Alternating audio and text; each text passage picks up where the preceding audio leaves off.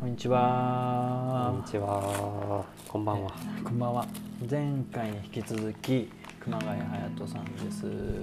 はーい。お願いします。だいぶもう過ごすのが4日目？それぐらいになってきたから、うんうんうんうん木曜からだからそうだね。ねだいぶほぐれた感が確かに。確かに。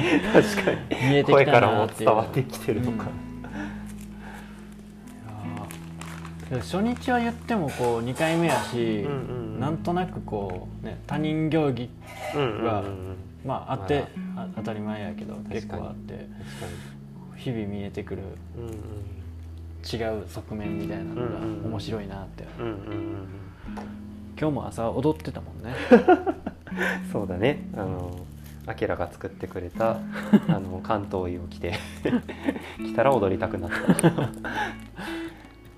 なんか人前でゆりさんと一緒にいたらなんかこう踊るみたいなことはあるけど、うん。なんかあんまり人前で踊るとかしてないから。フラグ追加しとこう何やったっけ？ゆうりさん以外の前では。あ踊り。そう、まあ、そのぐらいにはほぐれたんじゃないかっていう、でそういうことって結構あるよね。俺もなんうんか、それこそ民生さんの前ではうんうん。踊るに近いようなこともするしなんかもっと、もっと人に聞確かせられない規制をまあ発したとか、あるよねそれなんかダーリンハニーじゃないけどなんかちょっとふざけた違う名前で呼んでみたりとか、全然ありますそれは。ううん。んなんか今日今日結構他のお客さんが来てる中でうん。絵についてみたいな話をうんうんうん。聞いてて、うんうんなんかそれを聞けちゃったから自分がそれほどうまく聞けるかなみたいなのもあったけどうん。うんでも絵のスタイルは昔と結構変わったって言ってたよう、うん、変わりました。なんかはっきり変わったところがうん。やっぱり一つあって、それが2015年。自分が25歳の時に、うん。うんと1年だけ東京で働いてた時うんがあって、なんかその時に結構自分の中で変化が起こった。なんかこれ多分前回でも話した気がするんですけど、なんかでその前描いていた絵っていうのはあのどっちかっていうとこうイラストレーション的な絵が多かった、あの割となんか見て分かりやすく可愛いって言われるようなそうなんや。そうそうそうそう絵を描いてて。結構モチーフもまあなんか今もまあ生き物とか描いてるけど、うん。なんかもっとその動物をあのなんか白クマとか、うんうん。あのなんか犬とかうん。なんかもうちょっと分かりやすくかつある程度リアルにというか、鉛筆でへしっかりこう描くような絵も描いてたしあとそれからすごく人物をめっちゃ描いてた。なんか人の顔をすごいなんか描いていてなんかでもなんかそれは結局ほとんどこうさいわゆる作品にはならなかったから、うん。なんか結局自分の中でまとまんないまんま、うんあの大学生の頃に特にそういうの描いてたんだけどなんか結局挫折しちゃって、で挫折感いっぱいのまんま卒業して東京に来たっていう感じで。うん。で東京に来てからなんかあのもう、まあ、やっぱ人とか描くのは好きだったんだけどなんか違う絵をどんどん描くようになっていってうん。やっぱそれがそもそも意識としてなんかやっぱイラストレーションってなんかやっぱクライアントがいてうんうん。なんかこうそのクライアントの意向に沿った絵を描くじゃないけどなんかそのいろんななんか作風でやっぱり描けるようになっておいた方がいいだとかなんか自分の中でなんかこう誰かに寄り添う絵とかなんかすごい気持ちがどっちかっていうと自分っていうよりはなんかこう他者に向かっていくような意識が強くてでもなんか東京時代はもうそういうのをもうなんかある意味諦めて、うん。まあ、なんか趣味みたいなものとしてあの自分のためだけに描こうと思った。うんうん。なんかそれが多分その時になんかすごい良かったみたいででなんか当時 IT 系の会社で働いててうん。もうずっとなんかパソコンにかぶりつくかあのかぶりつくような日々を送ってたからうん。うんなんかその反動でなんかもう絵に向かうみたいな気持ちもあったし多分そういうのが拍車をかけてた部分もすごくあってでなんかその当時出会ったいろんなものがきっかけであのここバムさんにも置いてあったと思うけど「あの世界の始まり」って、うん。あのタラブックスから出てる本、うんうんうん。あれともその時出会ったし吉祥寺に当時住んでたんだけど吉祥寺にアウトバウンドっていうお店があって、うんうん。でそこがその「世界の始まり」とか「夜の木うん」とかあのの原画展みたいなうん。のをちょうどやってるタイミングで自分がそのアウトバウンドと出会ってて多分初めて行った時にその展示してたぐらいあのタイミングだったからすごい衝撃を受けて。うん。そのアウトバウンド自体がなんかすごいやっぱりいろんな作家さんのうん。なんかすごいいい作品が使ってたりとか、なんかこうドゴン族のはしごとかがこうさりげなく飾られてたりとか、うん。なんか結構そのインパクトが大きかったうしんでそこからなんか、まあ、ある意味それを真似するようなところもあったけど自分のタッチそれまでのタッチの延長上でなんかこううまい絵を描こうとしていて多分それまでの自分は結構。あのいかにその数少ない線でこう本質をかけるかみたいな、うん。まあ、なんかある意味デッサンって本当そういうところだと思うけど、うん。なんかでもそうじゃなくて下手でいいからものすごいとにかく時間をかけて密度を重ねていってっていう風にやった時になんかもうそれまでとは多分違ってなんか自分のその想像の及ばない何かが生まれるんじゃないかと思って。でとにかくその時はなんかそれまでは結構なんていうかいかにその洗練された絵を描けるかみたいなのにとらわれてたんだって思ったんだけど、まあ、なんか手数が多くてもいいからもうとにかく描いて描いて描きまくろうと思うって、ん。それが自分に足りなかったんだって思ったし、そこから本当に結構もう高密度な絵を描くようになったあの分かりやすいところでいくとあの点描みたいなのもすごいその時やってて。うんあの A4 サイズぐらいの黒い紙にあの白ペン1本で、うんあのもうなんか何十時間もひたすら白いドットを打ちまくって、うん最初はなんか夜空みたいな感じで綺麗だなってなるんだけどもう無数の白い点で埋め尽くされるとだんだんなんかもうそれがなんかこうエネルギーのうねりみたいなうんなんかよくわかんないものになって何かがこうそれこそ見えるような見えないような感じ。でなんかそれってある意味その形の始まりみたいなうん。なんかもう宇宙の始まりみたいな感じかもしれないなと思ってなんかそういうところからだんだんだんだんなんか絵が変わっていったのかなっていう感じがしています。最初の方の絵が作品にならなかったっていうのは、まあ、自分で作品にしなかったっていうこと。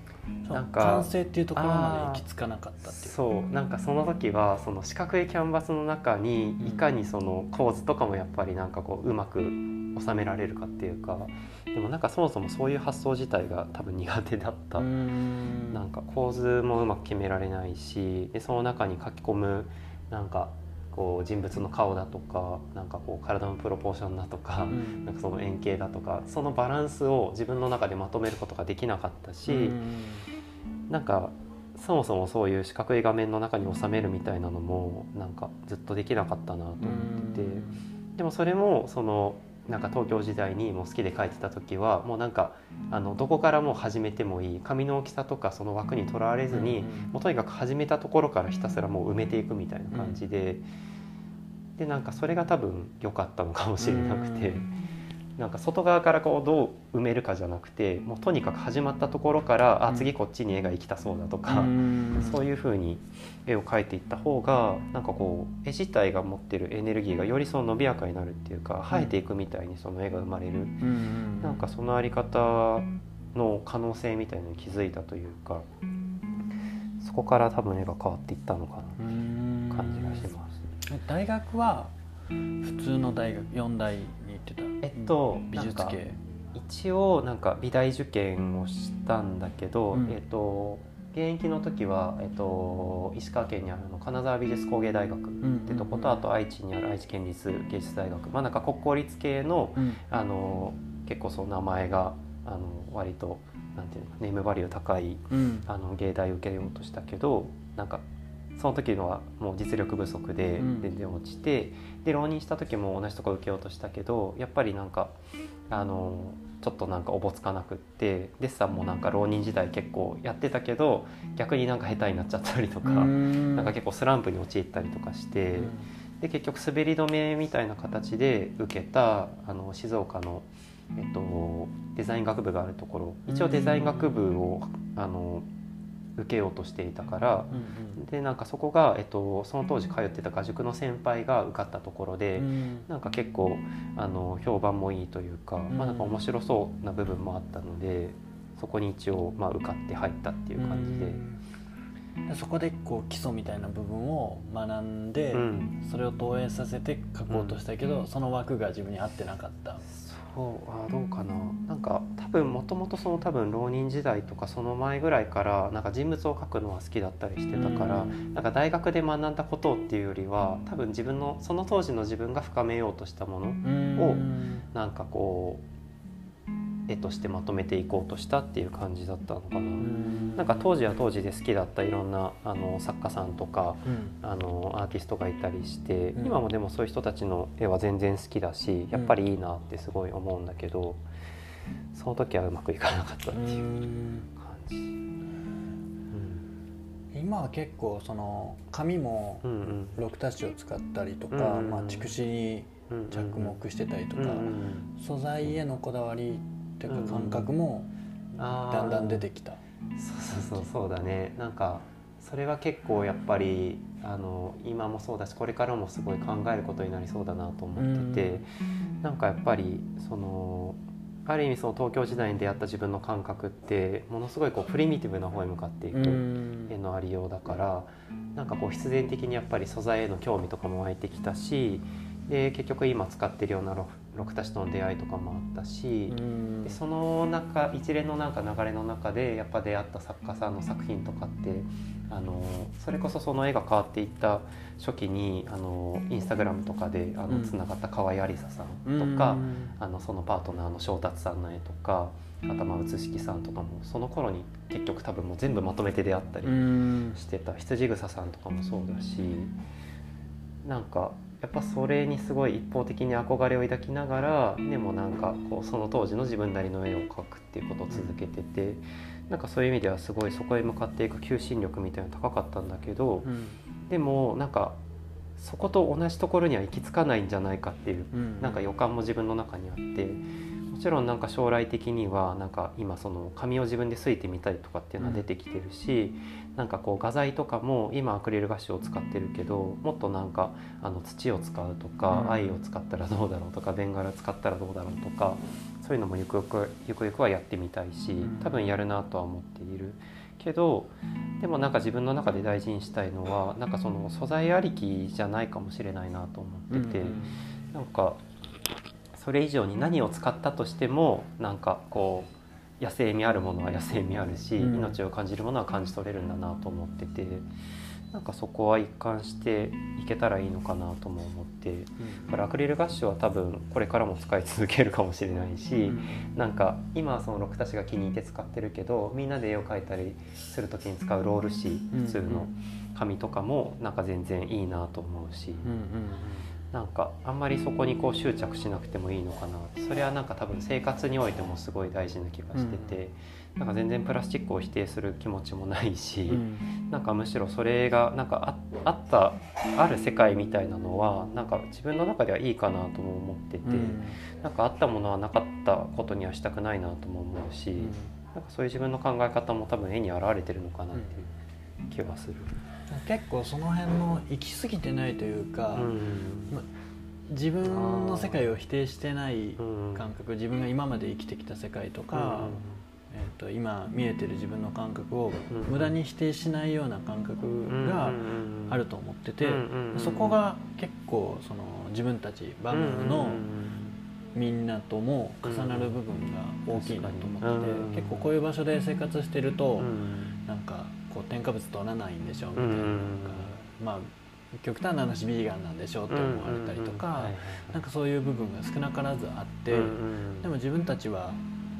そうじゃないことももちろんするし、でもそこにこの環境のためとかそういう部分っていうよりかは自分たちの生活のために成り行きでそうなった。成り行きで結果としてプラスチックを使わなくなったとか今もなんかこう例えば洗剤でソープナッツっていううんうんうんグロジーの木の実を使ってるけどそれを見つけたのは民生さんでうん。とりあえずちょっと使ってみようよみたいなんで使ってみて別に何の問題もなく2年過ごしてきてなんかそれで全然服が臭いとかもないし体臭がきつくなったとかもないし必要以上に匂いを消すこともしなくていいんやってなったからそうなってるだけであえてそのして冤罪を使う人をめっちゃ否定したいわけでもないし、うんうんうん。使わない自分になりたいわけでもなくて、はいはいっていうような部分の捉え方がうん。すごいこう素材への感覚うんうんとかがうんうん。レストランをやってるヘアサロンをやってる自分たちとも重なる部分があってうん。それがすごい多分確かに。居心地がいいそうかもしれない。につながってるんじゃないかなと。うんすごいわかる気がする。本当その成り行きでっていうのが、うん。もう自分も本当にそうだなと思ってなんかこう気が付いたらそうなってたぐらいの感じでうん。とどまるところがやっぱり居心地いいところなのかなと思うし、うん。本当にそれはなんかわかるなって感じがします。その今民生さん主導で、うん。えっとバムの目の前の倉庫のところをうんうん喫茶室にし、喫茶室を作ろうって言うんってて、でそこを作る時に、うん。なんか最初は民生さんは、えっと、オフグリッドで作りたいっていう話をして、でもそれってこう人にとって分かりやすいためにオフグリッドっていうワードを使ってる、それは多分エコをこう推進しようとした人たちも分かりやすいからそういうワードを使ってるとかっていうだけであって民生さんは本当にこう環境のためにオフグリッドにしたいっていうよりかはなんか今レストランで取り組んでる食材への、えー、と捉え方っていうのもあの無農薬が絶対とか、えっといい育て方をしてるのが絶対っていうよりかは、何か縁があって顔を見て顔が分かる人とか、どこからどういうルートで生まれてきたものなのかとか,、なんかそういうのができる限り分かるところから摂取したいっていうのがまず大前提にあって、いや全部が全部農薬を否定したりとか全くしてなくって、なんかそこの延長線上に民生さんとしてもあって、水がどこから来てるのか知りたいだけ、知った水を使いたいだけ、火がどう生まれるのか、なんかよくわからない LP ガスを持ってきてるのも否定はしないけど、し一回知ってみたいっていう感覚らしくって、まあ、それが結果としてやっぱり分かりやすく伝えるのはオフグリッド、やけどやりたいことは別に全部がオフグリッドにしたいわけじゃない、そこが発信ではないっていう話があって。やっぱり拓也も七尾も最初はそこを全部が全部理解はできなかった、オフグリッドっていうワードのパワーが強すぎて。エコもそうやしあの隼人の作ってる絵とか、そういう見せ方からすると、なんか全部こだわってやってるんでしょっていう風な見え方になったりもしなくもないなと思って。そっか、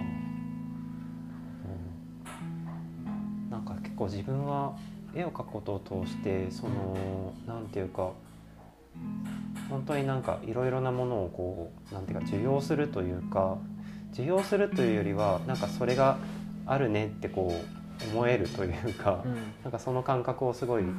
多分育んでるし、これからも多分教わり続けるような気がしてて、うんうん、特にそれは一人で絵を描いてる時にもすごいやっぱりあの感じるんだけどなんか今回の巡回展でもなんか結構よくやってるあのみんなで一緒に絵を描くっていうので、なんかやっぱすごいそれを感じることが多くって、うん、なんかあれとかはぱりなんかその自分の思い通りにならないことがすごいたくさん起こるし、うん、で結構子供とかがよく参加するんだけど子供が参加するとなんかやっぱり逸脱した行為をすごい行う、うん、なんか大人だったら絶対やらないようなこととか、うん、あの絵の具飛び散らかしちゃいけないところで平気で F で振ったりとか なんかしちゃう。でそれに対して大人がなんか「やめて」とか「なんかダメ」とか。なんか言ったりとかもするんだけどなんかそれもこう起こるかもしれないなと思ってもなんかこうなんていうのかなこうそれもこう怒ってみるまでなんていうか自分の中でこう否定したくないというかうんなんかなんかどこまでそれが自分の中で受け入れられるのかも分かんないけどなんか結構そういうなんか危うい場面というかなんかどうなるんだろうみたいな場面があえて起こる状態を自分の中で良しとしていて。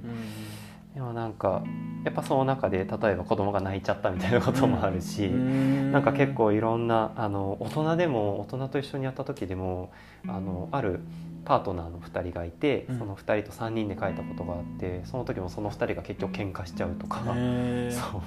あったりしてもうなんか 結構しかも大喧嘩じゃないけど、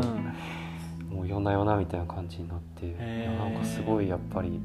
そういう恐ろしさも持ってるなと思うから、ある意味その社会の縮図みたいなものでもあるしもっと言ったら世界の縮図みたいなものでもあるなと思うんだけどなんかその中で自分の中でいかにその排除せずに荒れるかっていうかあったことをなかったことにせずに荒れるかみたいなのをなんかすごい考え続けててなんか一貫してそれは結構自分の中ですごい重要なことなのかもしれないなって。別に自分自身は人間としてなんかリーダーシップなんて全然発揮できるタイプじゃないし何ていうかこう人をまとめるだとかなんかそういうのはもう全然縁がなく生きてるなって感じはするんだけどでもなんか絵を描いているその自分の立場からなんかその相入れない人たちがこうあることが当然の世界っていうののなんかそこに自分がいてその中でいかにこうその世界を受け入れていけるのか、あるいは何て言うかその中でもがいていく自分をなんていうか生きていくのか、うなんかそれをすごい問い続けてるなっていう感じがすごいする。アワーソングスはどれぐらいやってるの？アワーソングス自体はなんか、えっ、ー、としっかりとなんかみんなで一緒に絵を描くっていうのを意識して始めたのは北海道に来てからで2020年の秋か冬か忘れたけどそんぐらいから始まってて、でなんかそれはなんか最初は、えっと、向こうで仲良くなったなんかハンターの女の子の友達がいて、その子がなんかあの絵描きたいみたいな感じで言ってくれてなんかそれが割と葉っぱでその最初になんかあみんなで描いたなみたいなのが10人ぐらいで、うん、あのそれこそ今やってるような感じでロール紙をバーって広げてであの学園採用のイベントカラーっていう大容量タイプの絵の具を何種類も用意して、うん、あのクレヨンとか鉛筆とかも使ったりして描くっていうのをやってでなんかやっぱそれがすごい面白かったし、うん、自分の中でものすごい刺激になってなんか特にその中でもなんか絵がまあ好きで描く人たちがもちろんそこには参加することも多いけど、うん、なんか全然絵なんて描きませんけどみたいな、むしろなんか絵心なんて僕ないしみたいな人とかも結構参加してくれて、でそういう人たちに限ってなんかあのやっぱりなんか最初は何か特有のイメージを描かないといけないっていう先入観が強くってなんかえ何描いたらいいか分かんないからできないよとかなんかどうせ下手だしとか言うけどでも僕からしたらなんかもう別に数字をひたすら羅列で書いてもいいし別になんか何かを書こうと思わなくても全然いいし目を閉じて書いてもいいしみたいなことをなんか伝えていくとあなんかそうかそうかみたいな感じでなんかだんだんその人がこう水を得た魚みたいになっていてなんか結果的にものすごいその人が書く線がすごいなんか良かったりとかなんか色使いが綺麗とかそういうことをもう度外視してとにかくななんかそこに初期衝動の塊みたいなのがある。なんかそれを見れるのがすごい嬉しくって。でそれをずっとあの断ることに続けてなんだかんだ今に至るっていう感じかな。解体はどうしてるの？解体は解体はどうしてるんだろうね。結構毎回適当にあの管理してて。その場に預けたりとか。そうそうそう、預けることもあるけど割と自分がやっぱり後で広げてみたいから持ち帰って、多くは結構今住んでるあの北海道の十勝の家のなんていうか倉庫の中に、もうたくさんストックはあるけど。たまに見たりしたらいややっぱこれめっちゃいいなとか思ったりなん。か 正直しっかり管理もしてなくて。なんか結構大事にしてるのは何を書いたかっていうことよりもその時みんなで書いたその瞬間みたいなところにあるなって気がしててそういう意味では踊りに近いしでそのなんで「アワーソングスっていう名前にしたかっていうところにもかかってくるけどなんかこう絵を描くこと自体もすごい起源を遡っていくとものすごい古い洞窟壁画とか、そういうところまで行き着くけどなんか自分の考えとしては多分そのもっと前に表現としては多分音楽があった気がしてて、その音を発する。例えばなんだろう骨と骨があってその骨を叩き合うとなんか面白い音ができてでそれをなんかあの一つの一対の骨だけじゃなくてなんか他の人たちも同じように叩き合うとか、でそれを同時に叩いた時になんかあの面白いまたこう倍音みたいなのが生まれるとか、そういうのに気づいてみたいなところがなんか絵よりももっと早くあったような気がしててでなんか歌っていうのはなんかその音っていうのはこう振動を通してあのすごいつながっていく、うん、なんかそういう共有のされ方があるなと思っててなんか絵は視覚を通してあの共有することはできるけどでもなんかその音の持つ空間としての広がり方みたいなのはやっぱり絵にはないものかなとも思ってて、うん、でもなんかそこに近づきたいというかこう歌のような絵であれたらっていうのがすごいあってでなんかそこから歌っていうのが自然と出てきたっていうのはある。結構そういうあの「アワーソングス」もそうやし、うん、絵に対しても巡回展に対しても名付けることも結構大事にしてる。ああそうなんだろう。なんか名付けてみると、うん、なんか意外と面白いなっていうなんかそれを通してなんかそれによってこうくくられてしまう部分もあるなとは思うんだけど、うん、なんか自分としては名付けることで広がるものに結構こう可能性を持ちたいというか、うん、なんか絵絵のはずなのになんか歌ってしちゃってみたらどうなるだろうとか、うん、結構思いつきでやってることは多いかもしれない。でもなんかやっぱり言葉もやっぱりすごい大事だと思うしなんかやっぱ好きだから、なんかそうやってあえてこう言語化してみるみたいなのもなんかまあ言語化するっていうなんかある意味それは詩みたいなものでなんか詩はすごい可能性かもしれないって自分は思っててこう言葉未然の言葉っていうか言葉が生まれそうで生まれないみたいなそれもなん。か絵もそうだけど絵もなん。か結局ありそう形がありそうでないみたいなところをずっとこう何て言うかそこが源泉でありなん。かこうそこのエネルギーをいかに持っていけるかってやろうとするし、うん。うん、なん。か自分の中で詩はなん。かそれと似ていてこう言葉が生まれるようで生まれないとかもうなん。か意味をなすかなさないかみたいなところのなんか大元があってなんかでもそことつながってつながったものとしてのなんかこう言葉みたいなものとして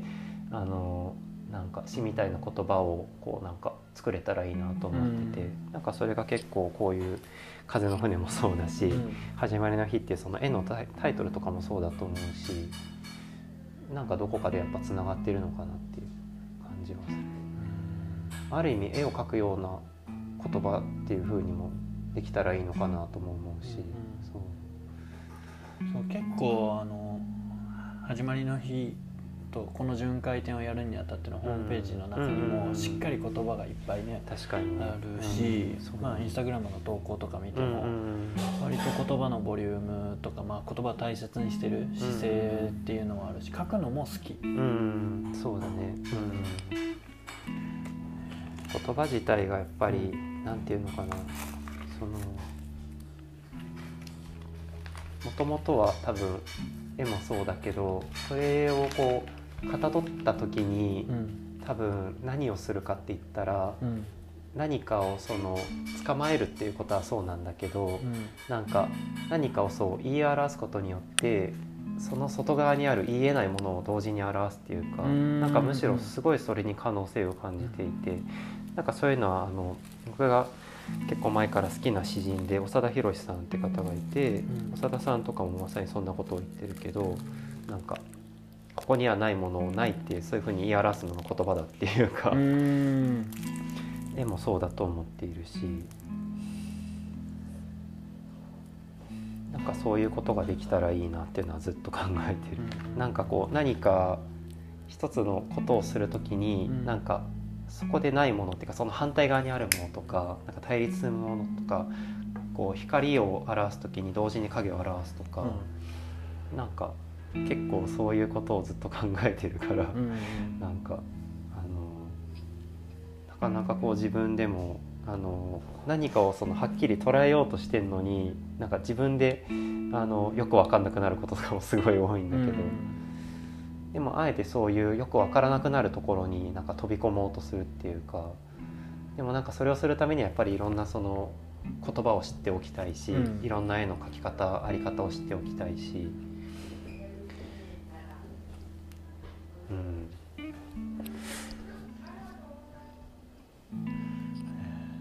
前うちに去年の夏にいたダンサーの男の子も、うん、まあ踊りっていうのは抽象的なことで、えー、割とこう情緒的な部分が多くって、うん、そういう抽象的なことを表現するために、うん、ある程度自分は言葉で伝えることも大切にしてるっていうふうに言ってて、まあ、彼はそのテキストで何か SNS で発信するっていうことはしてないけど、会った人に自分の踊りがどうなのかとか、まあ、どういう感性で生きてるのかっていうのを結構言葉で伝えることは大切にしてて、それは確かにそうやなと思って、うなんかそう言葉で表すことができないから絵で表現してるとか踊りで表現してるっていう人もある一定数いると思うし、それを否定する気持ちはないけど、でもその。抽象的だからこそ自分の中で言葉として理解しておくことっていうのはめっちゃ大切やなとは思う。そうだね、うん、本当にそれはそう。なんかやっぱりあのなんか時々考えるのはある意味その歩くこと何かをその探求する上で歩くことがあるとしてなんかこう片足が書くことで、片足が言葉みたいなことをなんか時々しているような感じもあって、うん、なんかその確かに絵を描く上ですごい大切だなと思ってるのはそのなんか非言語的なところ、うん、領域にこう、まあ、イメージを通して書くことを通して触れていくことだとも思うけど、うん、でもなんかやっぱそれが全てだとも思ってないというか人間にできることってそれだけじゃないから、うん、なんか自分としてはせっかく人間に生まれたんだから言葉も覚えるしなんかもうできることは全部注いで、なんか書くことを知りたいというかなんかそのよくなんかもうてなんて言ったらいいんだろうな。なんか全人的にっていうか、うんうん、なんかそういうふうにこう取り組みたいなと思ってて生きること自体をなんかこうかっこつけたくなる時もあるけど、うん、でもなんか泣きながら書く時があったっていいし、うん、なんかこうダサくてもいいからなんかあるものは全部出したいなってなんか前はそれができなかった。その最初の話で言うと大学生の頃とかはプライドが高くて、うん、なんか全然そんな風にあれなかったんだけど今は全然なんかある意味自分の絵を描くことに対してのなんかこう誇りみたいなのが、うん、なんか良くも悪くもなんかこうなくなってしまったというか、うん、でもなんか今の自分はそれでいいとも思っていて、うん、なんか自分のものじゃないっていう感じがするまず絵自体が。そう自分が所有してるものなんかじゃないっていう自分が自分の手柄みたいな感じもしないし俺が書いたんだぞみたいな自己顕示もないし、うんうん、なんか書かされてるとかそういう言い方をしたくなる。どっちかといえば。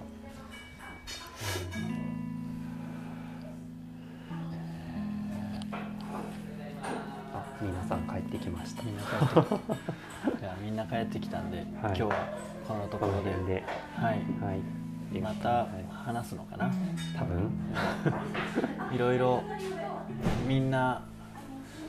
話したがってるからいろいろな辺がありそう、うん、何辺があるのか分かんないけど、うん、こんにちはこんばんは。